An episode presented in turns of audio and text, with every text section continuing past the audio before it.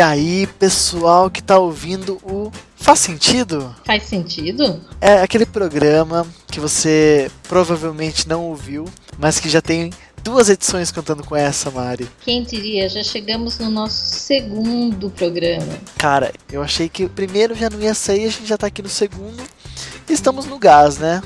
Eu jurava que ia ficar só no papel e só na vontade, mas. Como tanta coisa que a gente já fez, né? A gente já fez muita coisa assim que a gente, pô, vamos fazer isso, isso, isso, não faz nada. Então. Mas dessa vez saiu e a gente tá no gás. Eu digo que a gente tá no gás porque a gente tá animado, a gente tá uh, com ideias novas e com muita vontade de promover esse debate toda semana. É, isso aí. Eu espero que vocês estejam curtindo. Se tiver alguém ouvindo, né? É aquela Se velha. aquela velha dúvida, não sabemos, a gente não sabe, mas a gente está fazendo, continuamos lançando aí. E, cara, se você tipo, ouviu e achou palha, dá mais uma chance. É, é só isso que eu peço. É verdade. Todo mundo merece uma segunda chance. Eu sou Vitor Montalto. E eu sou a Marinês Baltar. E esse, como nós já dissemos, é o Faz Sentido número 2. Qual foi o nosso programa número 1 um mesmo, Mari? Sobre o que nós falamos? Nós falamos sobre um tema muito legal, que seriam os livros de autoajuda. Legal naquelas, né? É um tema legal, é um tema polêmico, é um tema interessante, mas é, é meio desinteressante ao mesmo tempo, não é não? gente. Polêmico isso. Se você quer ouvir mais sobre essa discussão, procure o primeiro episódio do Faz Sentido, o seu podcast semanal sobre. Sobre o que, que a gente fala, Marinês? Ah, nós estamos procurando selecionar temas interessantes, é, relativos aí ao nosso cotidiano, né? É, porque antes de mais nada, antes de nós sermos psicólogos e tudo mais, nós somos seres humanos, então nós estamos falando aqui de coisas que seres humanos uh, vivem e passam e veem e experimentam todos os dias. É, a gente quer tentar trazer um pouquinho do, do assunto do cotidiano, talvez com um pingo de profundidade. Por que um pingo? Porque é, é, difícil você se aprofundar e você falar com muita propriedade sobre um assunto tão complexo quanto uh, as nossas relações, os nossos sentimentos e tudo que rodeia a experiência humana. Não é fácil falar em uma hora de um jeito conciso sobre isso. Por isso que a gente fala, como a Marinês disse, sem a pretensão de ser tão profundo assim.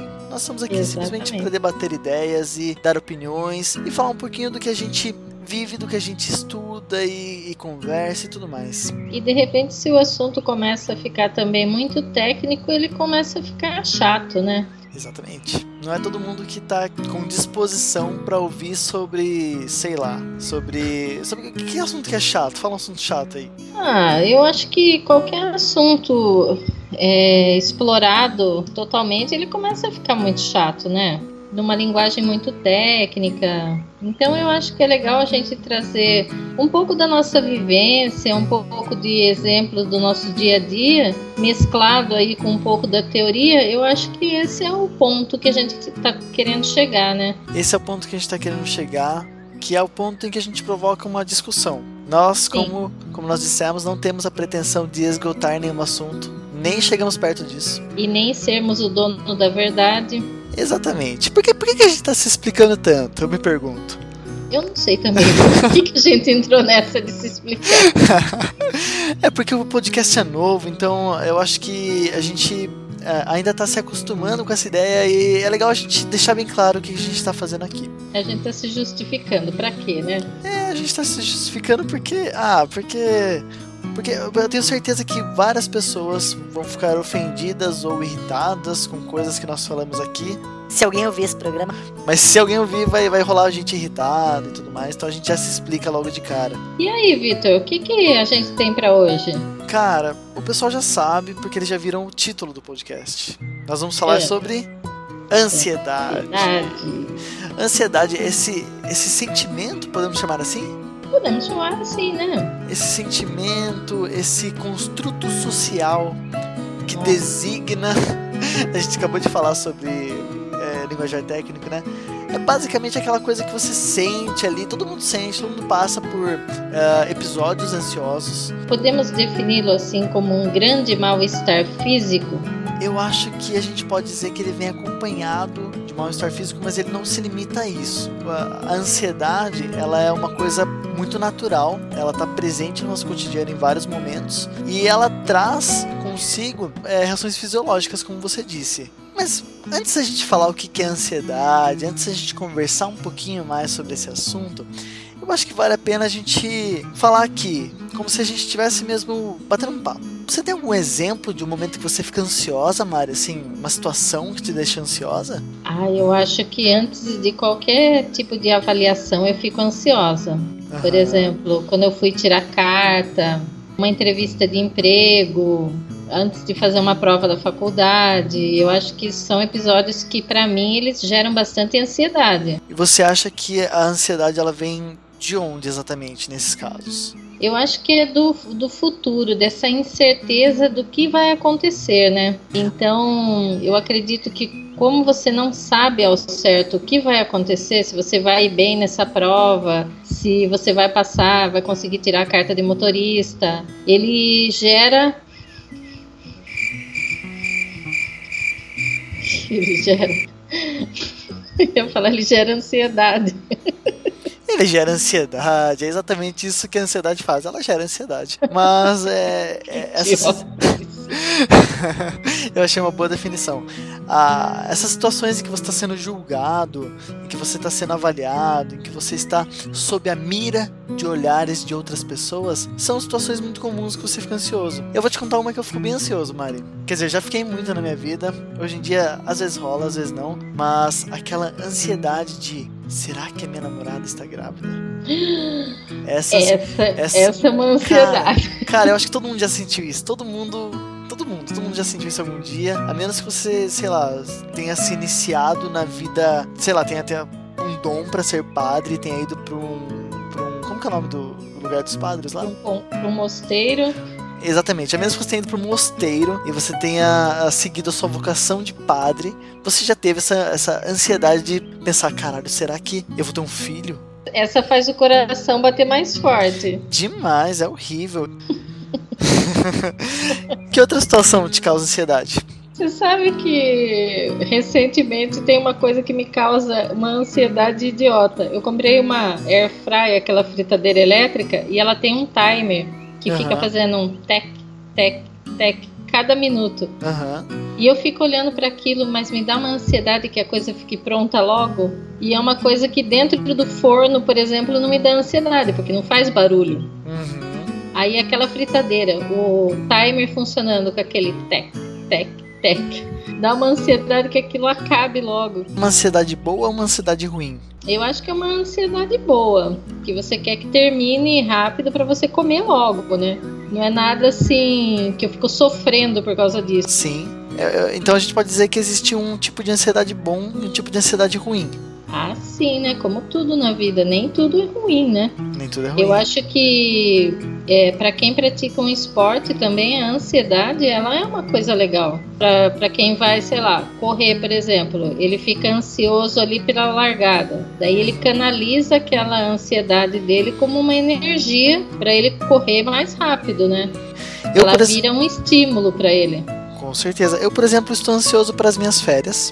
Então sou, é uma ansiedade muito boa, uma ansiedade uma que, boa. que vem assim como, como uma ânsia mesmo, né? Como um desejo muito grande de receber de alguma realizar, coisa. Né? Mas aí tá. Então essa ansiedade boa, a gente entende que ela existe e que ela pode motivar você aí no dia a dia para fazer suas atividades. Legal.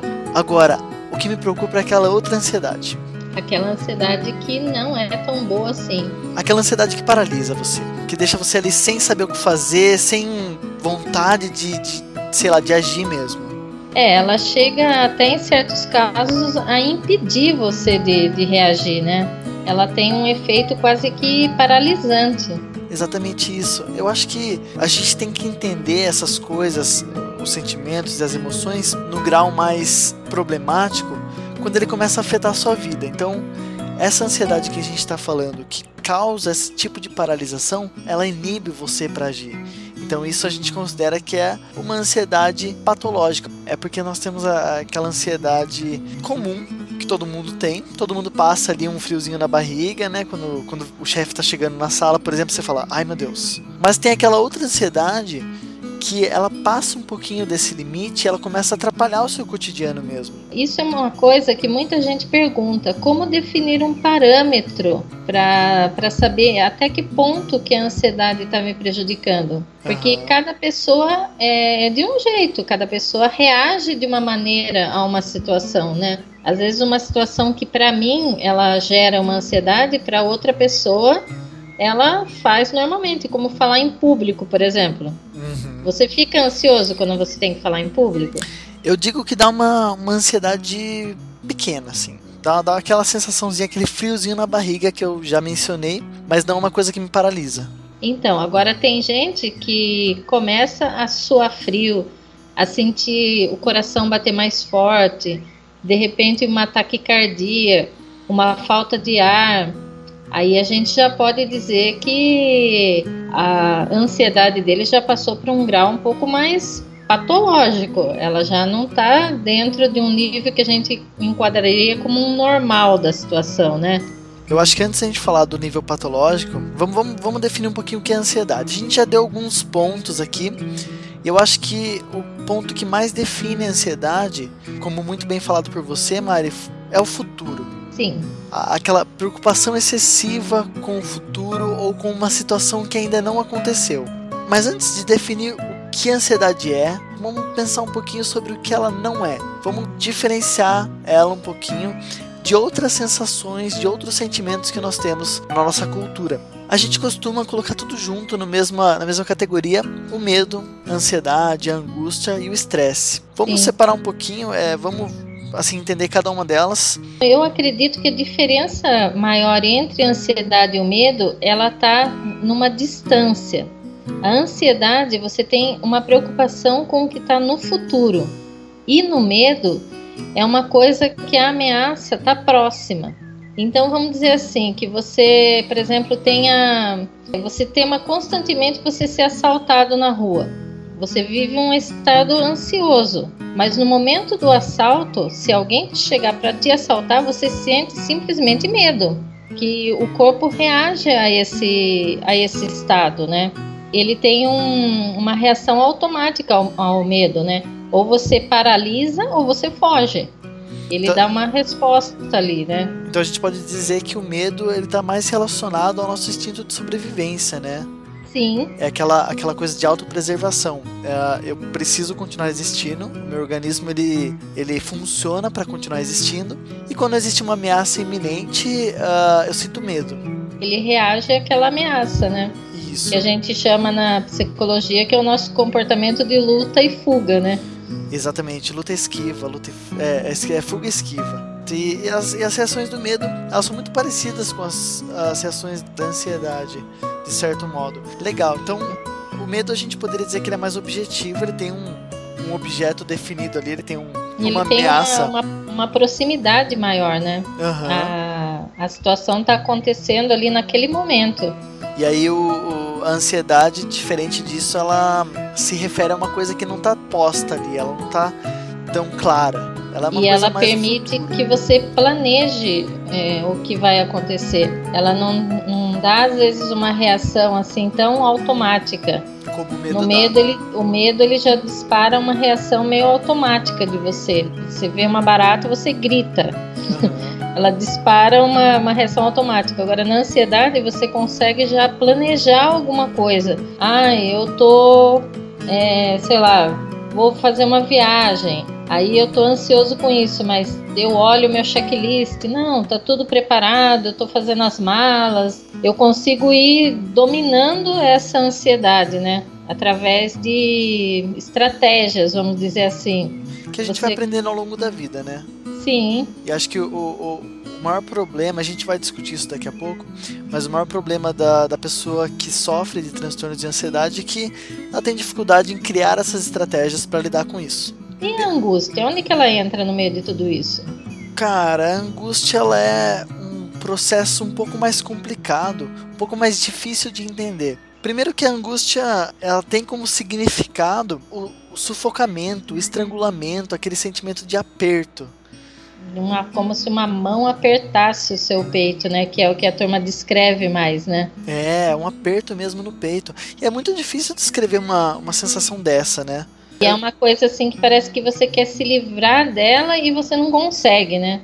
Sim. Parece que fica uma coisa oprimindo ali o seu peito e você não consegue sair dessa situação, né? Sim. A gente pode dizer que a angústia, ela não tem um objeto definido. Como assim? Ela não tem uma a angústia não é direcionada a alguma coisa, tal qual o medo. O medo a gente tem medo de um carro que está vindo na nossa direção. O medo a gente tem medo de uma arma que está apontada pra gente. Só que a angústia, ela não se dirige a nada. Ela é simplesmente um sentimento de vazio, de aperto e tudo mais. Uhum. Aliás, ela... a, a, a angústia é um, é um assunto que eu acho que a gente tem que fazer um programa sobre ela também. Só falar sobre a angústia. Porque a angústia dá muito assunto. É, e a angústia ela é um sinalizador para a depressão, né? Eu acho que é um dos maiores sintomas. Pessoas, é que as pessoas deprimidas elas sentem muita angústia, né? O estresse, por sua vez, é uma descarga de energia muito diferente do habitual. Então, quando você tem uma descarga emocional muito grande ou você está carregando mais peso do que você deveria, a gente diz que está sobre um processo de estresse. E daí, provavelmente, quem vive nesse processo de estresse vai passar pelos outros sentimentos ali, né? Ele Exato. vai ter ansiedade, vai ter angústia, ele vai acabar passando pelos outros ali, né? É que a gente não pode esquecer que a experiência humana ela não é preto no branco, ela não é uma coisa ou outra. As coisas estão ah, todas interligadas. Cada um e cada um vive a sua, né? Ela é uma experiência única. Exatamente. Ele pode estar estressado e pode conseguir lidar muito bem com isso, né? Exatamente. E o estresse de algumas pessoas pode vir acompanhado de um, de um certo grau de ansiedade, de um certo grau de medo e tudo mais. Muito bem, gente. A ansiedade, ela se refere à incerteza e ao estreitamento. Então, diferente da angústia, que ela se refere mais a um aperto, a ansiedade ela se refere a um processo em que você está meio incerto, meio sem segurança. Eu acho que deu pra gente ter uma ideia de como a ansiedade se diferencia de outros sentimentos. Ela traz uma experiência de apreensão de algum acontecimento que a gente acredita que pode vir a ser desastroso. Ele não está ali ainda, mas ele pode vir a ser no futuro algo desastroso. A gente tem alguns exemplos clássicos de situações que provocam muita ansiedade, como ter que utilizar o elevador, lugares com multidões muito grandes, ter que andar de avião e tudo mais. O que, que, que a, a ansiedade traz pra gente quando ela aflora em alguma situação. Primeiro que ela traz algumas, uh, algumas modificações, algumas alterações biológicas naquele momento, como taquicardia, hiperventilação, sensações de afogamento ou sufocamento, sudorese, dores, etc. Ela também traz uma redução na eficácia comportamental, ou seja, você fica paralisado, como a gente já disse antes, a gente tem menos capacidade de agir quando a gente está sentindo ansiedade e respostas de esquizo e fuga também, que é aquela coisa de ter reações que se dirigem a sair daquela situação. É, e fora aqueles sintomas assim mais habituais, né, como dor de cabeça, dor nas costas, hum. suor excessivo, é, tem alguns casos que a pessoa chega a ter até diarreia. É, o nosso corpo ele reage ele... à ansiedade de várias maneiras, né? Sim. Dependendo da, da, da situação e do grau de envolvimento da pessoa naquela situação. Legal. A, a Mari estava falando um pouquinho sobre o modo como a gente evolui a nossa relação com o medo e com a segurança. E isso é algo que vai se construindo na vida da pessoa desde a mais tenra infância. Então acho legal agora a gente falar um pouquinho como a pessoa se desenvolve e o que cada fase da sua vida traz e como isso pode ajudar ou não no seu futuro a ser menos ansioso ou mais ansioso. É, esse é um assunto bem interessante, né? Que às vezes o pessoal nem imagina que isso já venha se desenvolvendo na tenra infância, né? Bom, a gente chega nesse mundo. Vamos, vamos falar um pouquinho de, de história agora. Vamos, vamos contar uma historinha, uma historinha de uma pessoa qualquer a gente chega nesse mundo muito vulnerável. A gente chega sem qualquer tipo de instrumento ou repertório comportamental para viver nesse mundo. Aliás, a gente vem com um repertório comportamental muito limitado, né, Mari? A gente tem alguns reflexos, né, desde bebê que já vem com a gente, programados entre aspas com a gente. E aí a gente vai adquirindo todo o resto ao longo da nossa vida, né? Quanto mais a gente se insere em contextos, quanto mais a gente tem contato com experiências e pessoas, a gente vai aumentando o nosso leque de comportamentos. Então a gente vai, de certo modo, aprendendo mesmo a lidar com o que aparece pra gente. A gente pode traçar um certo grau de previsibilidade. Como assim previsibilidade? A gente pode prever mais ou menos o que acontece em cada idade e como isso pode afetar no modo como a pessoa vai se comportar no futuro. Se uma pessoa na infância, ali por volta de uns 2, 3 anos, não conseguir criar estratégias para lidar com as ansiedades que acontecem nessa fase, isso pode trazer no futuro uma dificuldade de lidar com as situações ansiosas que surgem na fase mais adulta mesmo. Então o que a gente tem que entender é que à medida que nós vamos crescendo e nos desenvolvendo, a gente vai tendo contato com as coisas de modo que a gente aprenda a lidar com elas e isso pode acarretar no nosso sucesso ou não no modo de lidar com a nossa ansiedade. Por exemplo, um bebê de 0 a 6 meses, um recém-nascido mesmo. No seu desenvolvimento ali, ele está passando por aquela fase de regulação biológica. Então ele está se acostumando com a atmosfera com que nós vivemos, ela está criando os primeiros anticorpos e as preocupações e medos mais comuns dessa fase são os sustos, né? Aqueles sustinhos aos estímulos que são ruidosos, que tem um, um som muito alto e tudo mais. Agora você imagina uma criança numa situação de abandono, aonde ela deveria ter sido cuidada e deveria ter sido apresentada esses estímulos, né? Uma criança que não sente uma segurança em casa ou que não tem figuras que passem uma confiança para ela. É, porque quando a gente fala abandono, não quer dizer só na situação de rua. Ela pode sofrer um abandono dentro de um lar, né? Tendo uma família e tudo mais. Tendo uma família e tudo mais. E, e isso que a Mari tá falando é muito interessante, porque se a gente pensar dos seis meses até um ano e meio mais ou menos, a criança está passando por aquela fase em que ela sente uma ansiedade de separação, que a gente chama. Que é aquele, aquele receio, primeiro, de desaparecer, e segundo, das pessoas que estão ao redor dela e das coisas que estão ao redor dela desaparecerem também. Nessa fase, ali mais ou menos dos 6 até o um ano e meio de idade, a criança ela tá passando por um processo de se diferenciar dos pais e das outras pessoas. Porque você imagina, um bebê, ele surge no mundo meio que zerado, assim. Ele, ele, ele surge com uns reflexos, muita pouca coisa, e ele surge com muito potencial para aprender. Mas ele não surge como um, gêniozinho mirim. Ele não sabe muita coisa, ele não sabe nada, na verdade. Ele então, é como se fosse aquele hardware vazio do computador, né? Pô, essa analogia é muito boa. Ele tem potencial para muita coisa, mas ali ele não tá fazendo nada por enquanto. Uhum. E assim, ele não consegue entender que ele tem uma mão, ele não consegue entender que ele tem um pé, ou que ele, ele não é a mãe dele e que ele não é o pai dele, são pessoas diferentes. Para o bebê é tudo mais ou menos a mesma coisa. E tudo vão sendo descobertas, né? E a partir do momento que ele vai descobrindo que ele é uma pessoa separada da mãe dele, ele também descobre que a mãe dele pode desaparecer a qualquer momento. E que o pai dele pode desaparecer a qualquer momento. E que a tia dele pode desaparecer a qualquer momento. Então surge nesse momento uma, uma ansiedade muito grande de separação. E também medo de pessoas estranhas. É muito comum ver crianças na cidade tendo receio de falar ou de interagir com pessoas que não são do convívio dela, né? E aí a gente entende que talvez se essas questões não forem bem trabalhadas na cidade, ou como você disse, se a pessoa não, se a criança não tiver uma segurança, isso pode causar uma inibição comportamental no futuro, ela vai ser mais inibida, ela pode ser mais tímida também, ela pode ter mais medo de se vincular às pessoas. E tudo isso já causado ali com menos de um ano de idade, né? Que loucura, né? É muito louco pensar isso. A gente, a gente às vezes é, menospreza o, os sentimentos e as emoções das crianças. Mas... Aliás, isso, eu queria falar disso aqui, eu queria aproveitar esse espaço para falar uma coisa que muito me incomoda. Que? Eu, eu fico eu fico bravo, eu fico irritado, eu fico nervoso. Mas é que assim, o pessoal acha que pode tratar a criança do jeito que quiser, né? Você já percebeu isso, Mari? Eu, eu, não, eu, não, sei se eles acham que as crianças não entendem nada, não percebem nada, mas cara, eu já vi pessoas falando cada coisa na frente de criança, sem cuidado nenhum, sabe? Eu acho que muita gente é, tem uma exposição desnecessária, né? Principalmente com discussões. É, eles acham que porque a criança está brincando ali sentadinha no tapete que ela não está prestando atenção no, no que está acontecendo ao redor, né? Cara, isso me irrita tanto.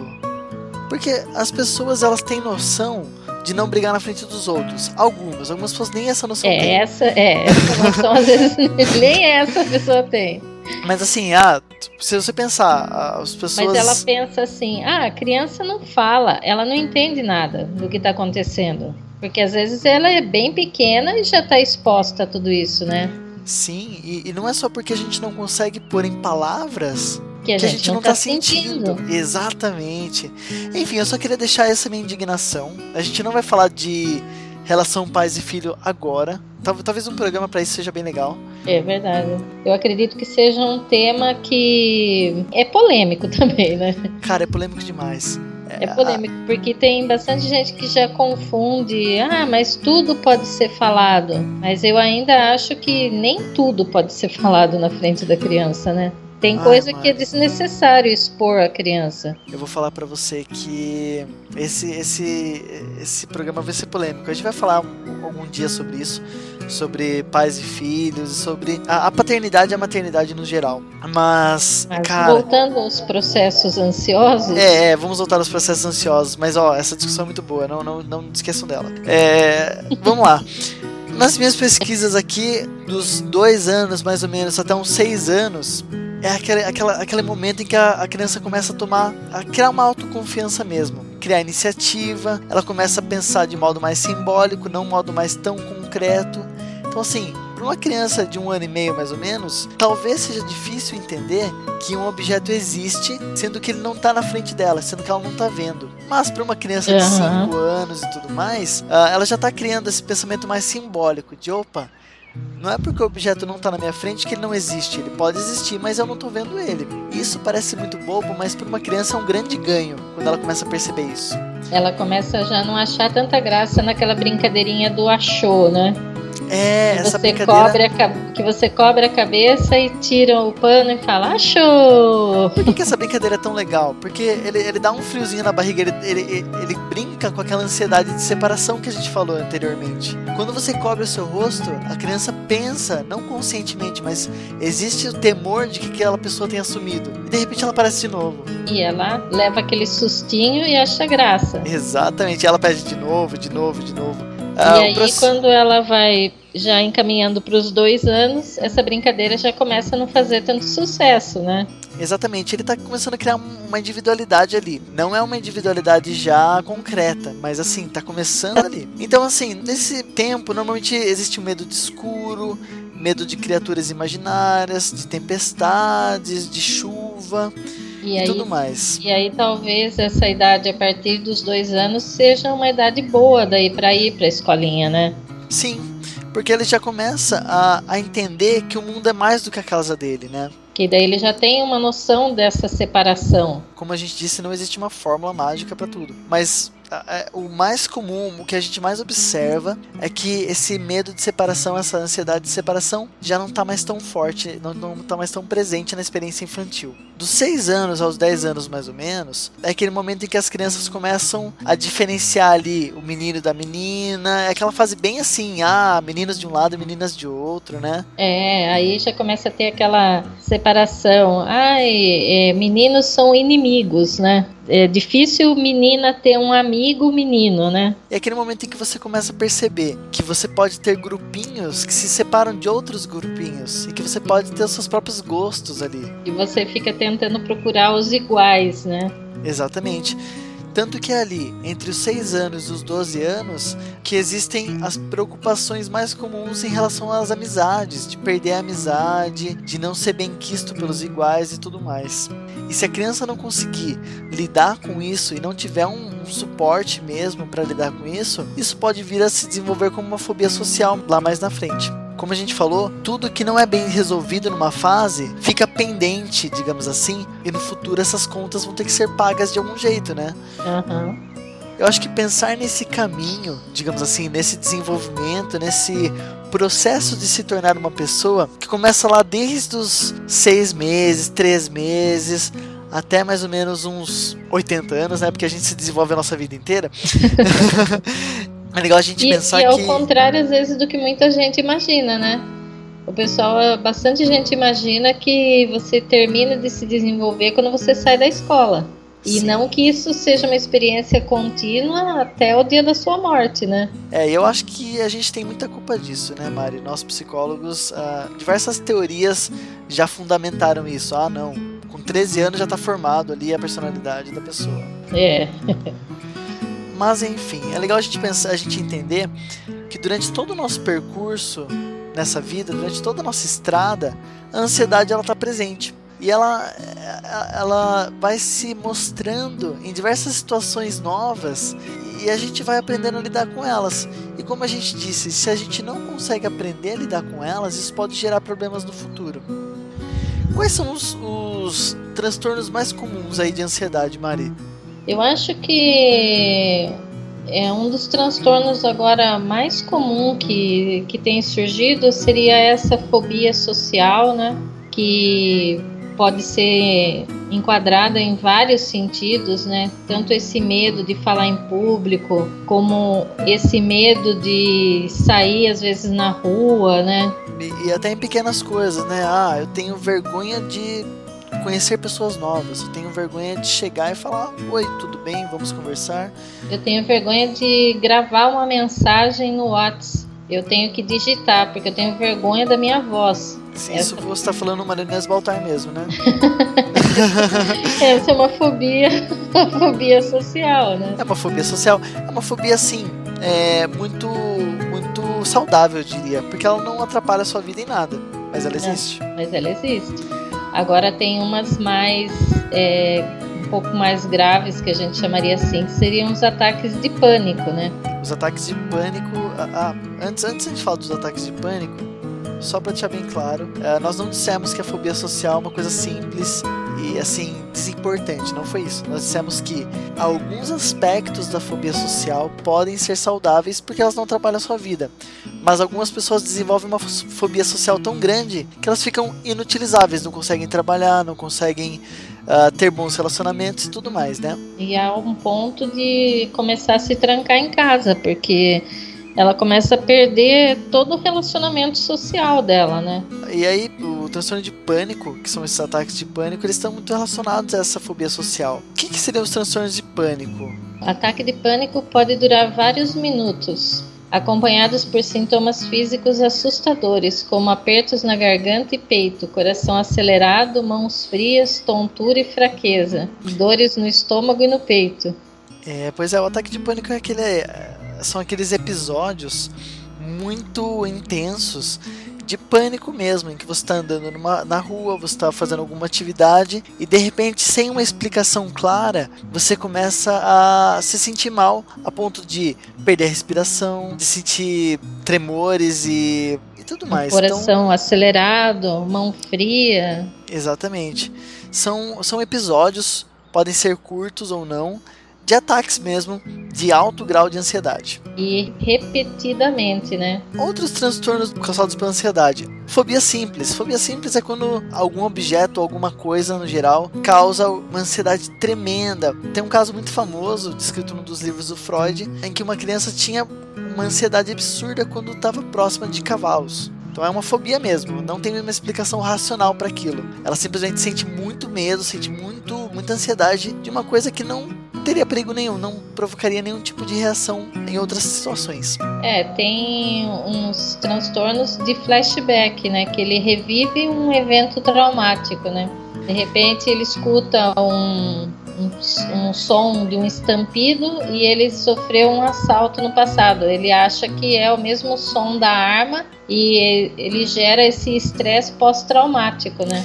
O estresse pós-traumático ele vem depois de alguma situação, algum episódio e ele é uma certa revivência daquilo. Então é um é muito normal que depois que você passa por um episódio traumático, você passe uns meses ali com medo, uh, com receio de acontecer de novo. Agora, se isso se estende por muito tempo, aí a gente já entende como um episódio de estresse pós-traumático. Temos também a ansiedade generalizada, que acho que é o mais comum de todos e é o que mais tira a liberdade da pessoa. É aquela ansiedade exagerada sobre tudo, basicamente. A pessoa tem uma insônia, a pessoa tem constantes episódios de taquicardia, opa, taquicardia, assim, sem motivo aparente. E o nosso querido toque, né? Ah, o transtorno obsessivo compulsivo, vamos dizer que ele anda de mãos dadas com a ansiedade, né? Até ele não terminar aquela rotina que ele criou mentalmente ele fica extremamente ansioso, né? Ele vem acompanhado de um pensamento que se você não fizer aquela rotina, alguma coisa muito ruim vai acontecer com você, né? E porque às vezes pode ser confundido com uma mania, né? A pessoa tem uma mania de usar roupa branca, mas ela não não tem associado a isso um pensamento que se ela não colocar uma roupa branca vai acontecer alguma coisa com ela, né? Como a Mari disse, o transtorno obsessivo compulsivo, ele tem uma obsessão. Então ele tem um pensamento que fica surgindo na cabeça da pessoa uh, e para se livrar daquilo ela cria alguns rituais. Ela então, cria uma, uma rotina repetitiva, né? Exatamente. E às vezes esse pensamento pode não fazer sentido nenhum. Uh, por exemplo, eu tô aqui na minha casa e de repente parece que o mundo vai acabar. E o mundo só não vai acabar se eu dobrar o meu lençol 20 vezes e colocar ele embaixo a da minha ponta, cama. A ponta virada para o oeste. É, é um certo, é, um, é uma certa distração, a gente poderia dizer, né? É. Quanto mais você cria rituais e cria hábitos para fazer coisas, mais você desloca a sua atenção e tira ela daquela, daquele, daquela obsessão, daquela ansiedade toda. E às vezes é, os transtornos se misturam, né? Vamos dizer que quem tenha um, um toque e ela é, organiza algum tipo de ritual e vamos dizer que alguma coisa dê errado e ela não consiga realizar, aí ela pode ter um outro tipo de transtorno junto ali. Ele pode ter um ataque de pânico. Vamos dizer que ele gosta da, do rádio é, na estação tal, de repente quebra lá o botão do rádio, ele não consegue mais sintonizar naquela estação, ele pode ter um ataque de pânico naquele momento. Então Perfeito. os transtornos podem vir associados também, né? Eu acho que é, é legal a gente pensar na ansiedade como algo contextualizado, porque ninguém desenvolve um transtorno de ansiedade do nada a gente sempre desenvolve essas coisas uh, num contexto que a gente vive. É, e até sempre a geração, a época né, que você está vivendo, eles falam, não, essa é a época da ansiedade, né? Essa é a era da ansiedade. Mas sendo que a ansiedade já tem relatos desde o século XVIII, XVII, tem relatos de gente que já tinha ansiedade nessa época, né? É, é que eu acho que com a evolução da nossa, do nosso modo de, de organização social. E com toda a, a tecnologia que a gente vem aprimorando, essa nossa relação com o mundo vai mudando. Então a ansiedade também vai passando por transformações em todo esse, esse aspecto. Se a gente pensar como seria a ansiedade no período da Segunda Guerra na Alemanha nazista e como a ansiedade é hoje no Brasil de 2016, sabe? São coisas totalmente diferentes. A gente não pode destituir a ansiedade do modo de vida e do que está acontecendo no mundo, né? Na época da guerra, o que, que era a pior parte para ele ali? Sobreviver, né? Sim. Ele queria. A, a ansiedade dele era estar vivo, né? É muito louco, né? Porque eu, eu, não consigo nem imaginar como deve ser viver uma situação assim, sabe? Uma situação de. Uma situação tão extrema assim. É, uma a situação de guerra. É, o pessoal às vezes pensa em quem está lá no campo de batalha.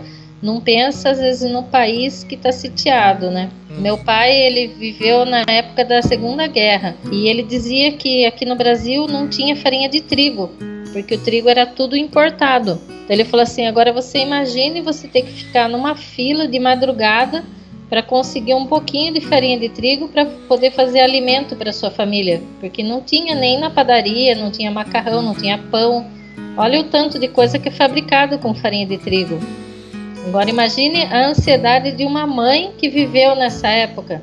Isso no Brasil, que estava muito longe Brasil, da guerra. No Brasil, que está longe. Agora imagine quem estava lá na Alemanha, quem era judeu, que estava perseguido. Pois é. Eu, eu, fico imaginando nessa época você sentar na sua sala, ligar o rádio e, e ficar ouvindo as notícias, esperando sempre o pior, sabe? Sempre o pior. Muita gente acreditou no fim do mundo nessa época da, da Segunda Guerra.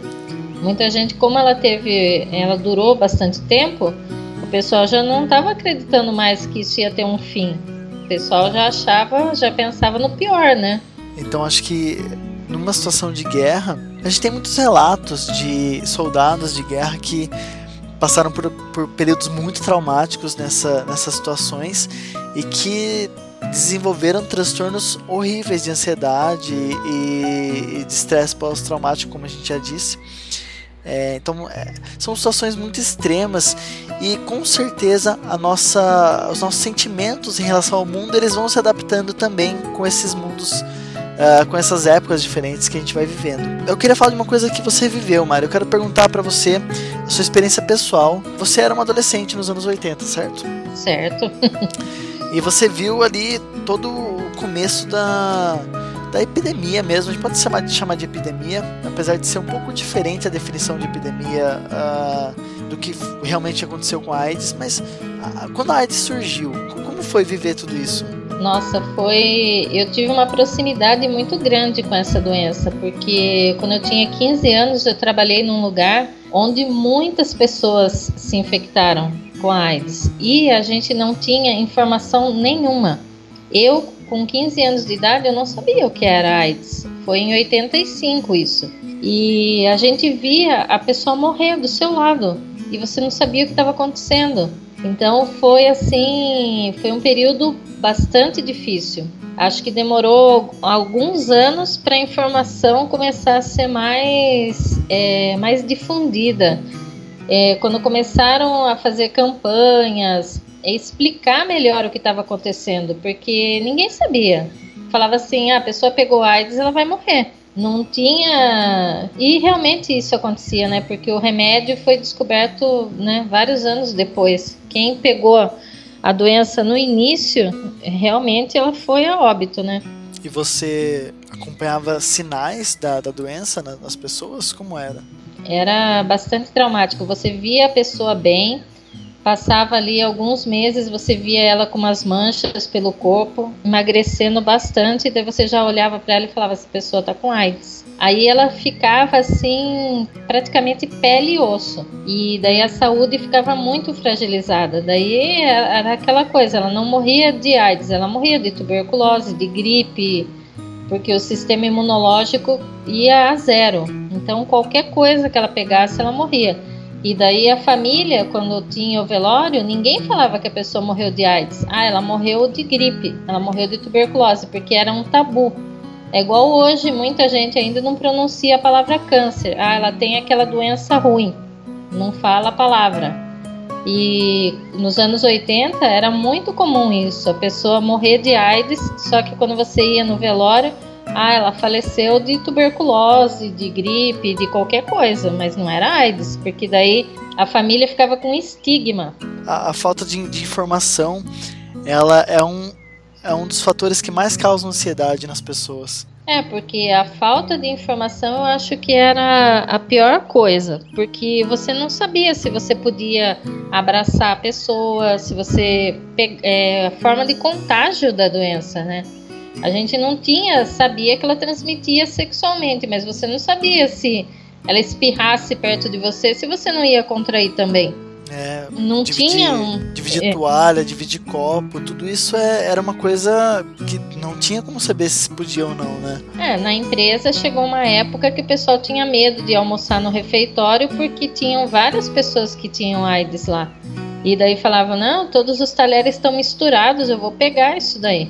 Começou a ter até um boicote ao refeitório. Agora imagine como essa pessoa, se ela ficou sabendo disso, como que ela ficou se sentindo, né? Pois é.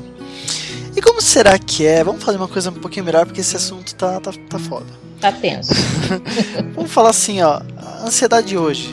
Tempos de redes sociais, youtubers, é, televisão não existe mais, É, que, que, como, como que é, será, tudo isso? Que nem antigamente, quantas opções assim de emprego você tinha? Sei lá, você tinha umas 20 profissões conhecidas. Hoje, como que é a cartela de opções que vem na, na sua frente, né? E vou te dizer mais, Mari. A, a nossa geração aqui, é, eu, eu, eu, me incluo mais nessa geração do que você, eu acho. Ela tem o dever de ser aquela geração que, pô, eu quero viver meu sonho, sabe? Eu não quero Então. ficar no escritório o tempo todo, eu quero criar uma coisa ali, um conteúdo meu e tal. A gente cresce com essa pressão, porque hoje em dia a gente pode fazer isso. Quem e aquela lado- coisa do fazer sucesso, não é? Não basta você entrar lá na profissão ou colocar o seu conteúdo. Quantas curtidas eu vou ter? Eu, hoje é muito mais visível, né? O seu sucesso, vamos dizer assim. Porque antes o seu sucesso se limitava, hum, vamos dizer, à sua escola, seu bairro, a sua empresa. Ela era um pouco mais limitada, né? se você colocasse a roupinha que combinava, que você era a, a pessoa de destaque ali no seu núcleo, ok, isso era fazer sucesso. Agora e hoje, né? Hoje a gente tem muito mais opções. ah, e de certo modo, ah, eu, eu, eu entendo que a nossa geração ela se preocupa muito mais com o sentido de vida do que o pessoal 60 anos atrás pensava, sabe? É, eu também acredito que Mas- as coisas eram muito mais estáticas, né? Vamos dizer Exatamente. que um emprego era para a vida toda, um casamento era para a vida toda, né? Eram mais assim é, estáticos, né? O, o estilo de vida. Aham. Hoje você casa e separa várias vezes, você troca de emprego e de carreira várias vezes durante a sua vida.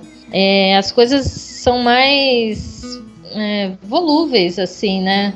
E isso traz uma ansiedade também. Traz, eu não digo se é uma ansiedade maior ou menor do que a de outros tempos, mas é uma ansiedade diferente. Diferente. É uma ansiedade de você precisar provar as coisas para os outros e você precisar se provar para você mesmo também.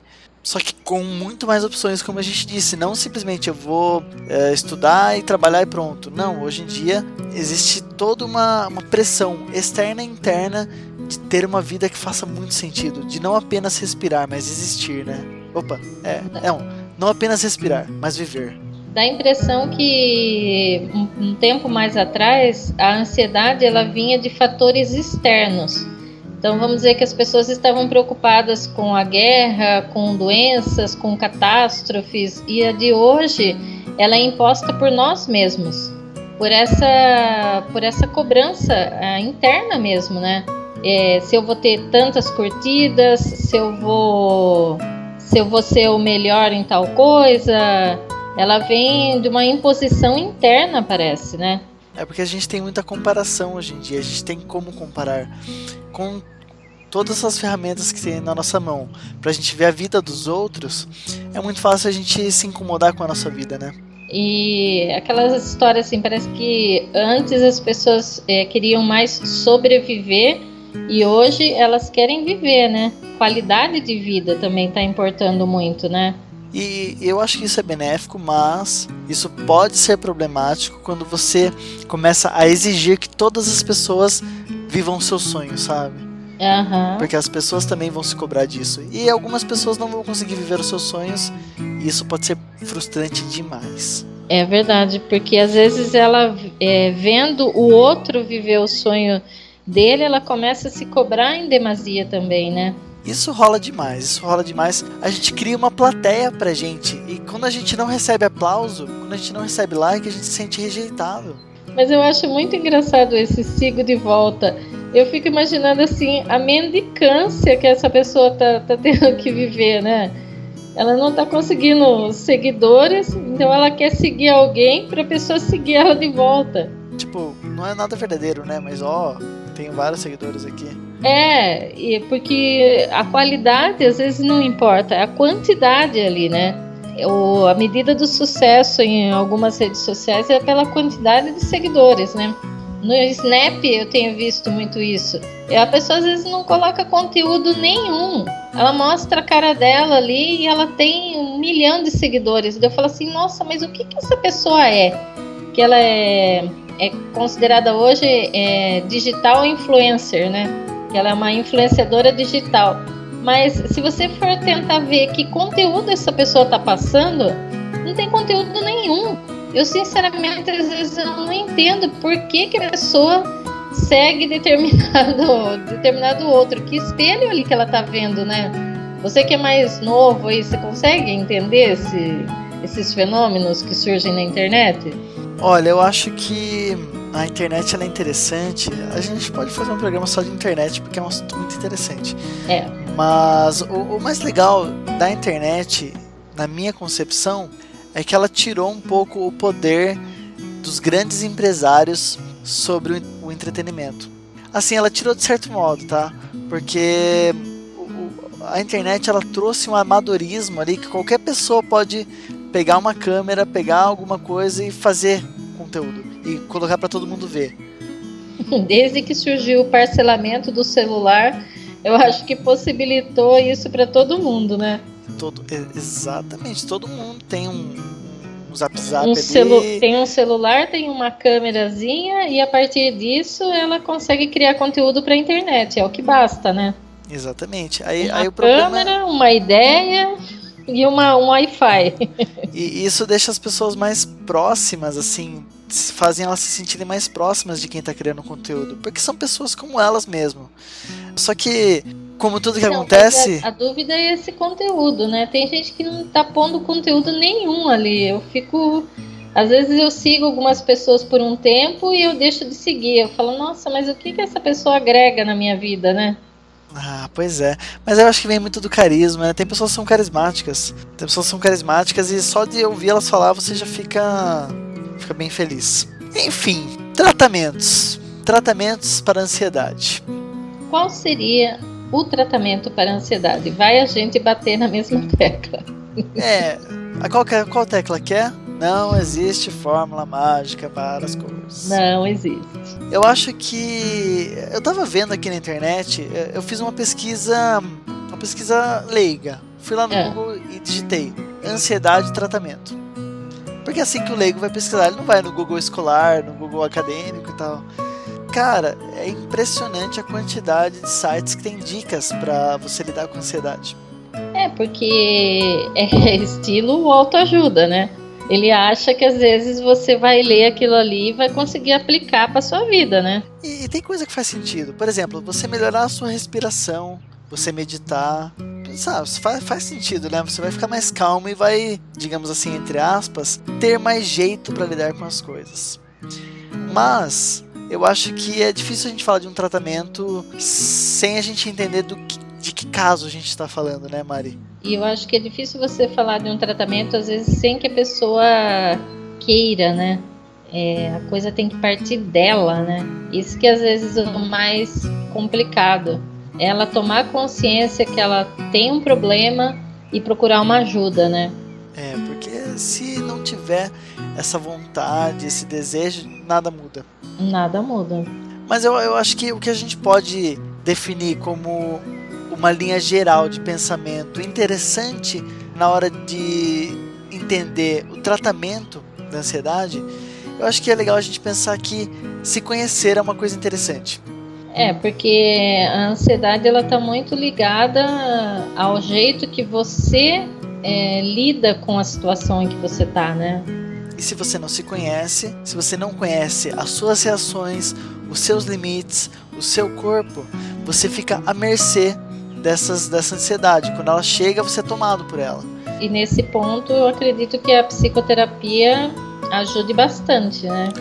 Com certeza. Eu acho que a psicoterapia é o caminho mais uh, adequado, na minha opinião, para você se conhecer. E é claro que a psicoterapia, às vezes, sozinha não, não dá conta. Às vezes você precisa também de um acompanhamento psiquiátrico para que você uh, receba a medicação necessária para continuar o processo, mas nunca deixar de fazer terapia. O remédio sozinho a gente entende que não é suficiente também. O remédio sozinho também não vai dar conta. Ele pode às vezes diminuir um sintoma, mas a causa continua ali, né? Porque, como a gente já falou lá no meio do programa, a ansiedade ela não surge do nada. Os problemas de ansiedade não surgem do nada. Toda a sua história é pautada por uh, descobertas e aprimoramento do seu leque de comportamentos. E se você não aprende a lidar com certas situações durante a infância, durante a adolescência, provavelmente tem alguma coisa que está fora do lugar agora, na sua vida adulta. Então, você se conhecer, você entender a causa, você entender o porquê daquilo acontecer, é o caminho mais fácil para você ressignificar aquilo e então poder uh, se ajudar aí, né? É, se ajudar e conseguir é, ter uma melhor qualidade de vida a partir disso, né? Não é simplesmente fazer aquilo que o pessoal fala, ah, eu vou tocar o foda-se. Ah, eu vou não ligar mais para ninguém. Não é assim que você lida com a ansiedade. Porque se fosse fácil assim, se fosse só falar, agora eu apertei a tecla foda-se, ninguém tava ansioso, né? Eu agora não, não me importo mais. É, sou frio, agora sou, sou frio. frio. Eu não tenho medo de nada. Eu não me importo com ninguém. Não é eu assim não me envolvo funciona. com ninguém. É. Eu não me envolvo com ninguém. Ah, ela me rejeitou, tá tudo bem. Tem outras. A fila anda. Eu acho que você partir para esse tipo de estratégia para lidar com a ansiedade, esse ah, eu não ligo para ninguém e tudo mais, cara, você tá perdendo o melhor da vida, porque nós somos seres humanos, nós somos animais relacionais, nós nos relacionamos. Se você não tá se relacionando com as pessoas, você tá perdendo a melhor parte de ser humano.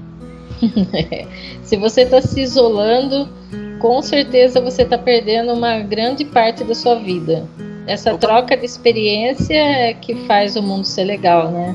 Com certeza. Por, por isso, se você está se sentindo muito ansioso, se você acha que isso está atrapalhando a sua vida, procure ajuda.